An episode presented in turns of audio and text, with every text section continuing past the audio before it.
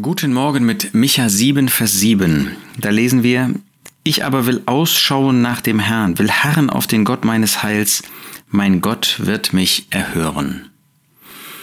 Ja, Micha erlebte eine Zeit, wo das Volk Gottes, das Volk Israel, in einem bösen geistlichen Zustand war. Aber er war bereit, auf Gott zu schauen. Er war bereit, auf Gott zu sehen.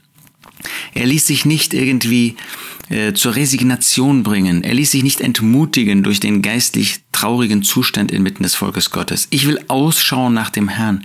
Ich will nicht auf Menschen sehen, will nicht auf das Böse der Menschen sehen, will nicht dadurch irgendwie den Mut aufgeben, will ähm, äh, nichts mehr weiter tun. Nein, ich will ausschauen nach dem Herrn.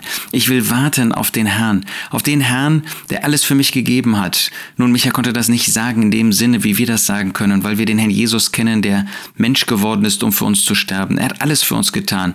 Und das inmitten von Feinden, inmitten von solchen, die ihn an das Kreuz gebracht haben, um ihn zu beseitigen. Und er hat das zum Anlass genommen, gerade das Erlösungswerk zu vollbringen.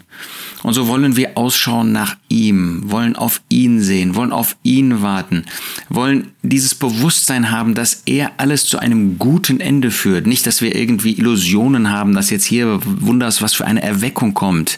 Da brauchen wir nicht drauf zu warten. Wir können persönlich ein Leben mit dem Herrn führen. Wir können persönlich ihm von Herzen gehorsam sein. Das ist unsere Aufgabe.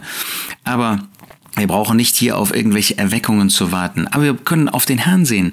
Er ist bei uns und er hilft uns und wenn wir an seiner Seite gehen, dann wird er uns auch segnen. Ich will ausschauen nach dem Herrn, will harren, will warten auf den Gott meines Heils.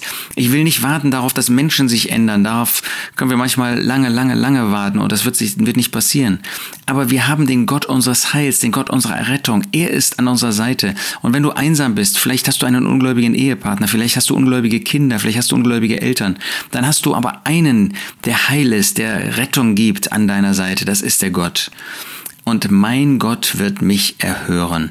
Er wird meine Gebete erhören. Er wird auf mich hören, wenn ich zu ihm im Gebet komme und zu ihm flehe. Und wie viele Gebetserhörungen haben wir schon erlebt?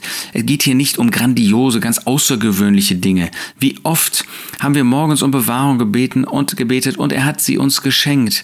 Er wird dich erhören. Er wird auch deine Nöte sehen. Er wird nicht einfach daran vorbeigehen, sondern in seiner Liebe, in seiner Barmherzigkeit wird er auf dein Gebet hören. Er hat dir das zugesagt, auch an dieser Stelle. Ich will ausschauen nach dem Herrn, will harren auf den Gott meines Heils. Mein Gott wird mich erhören.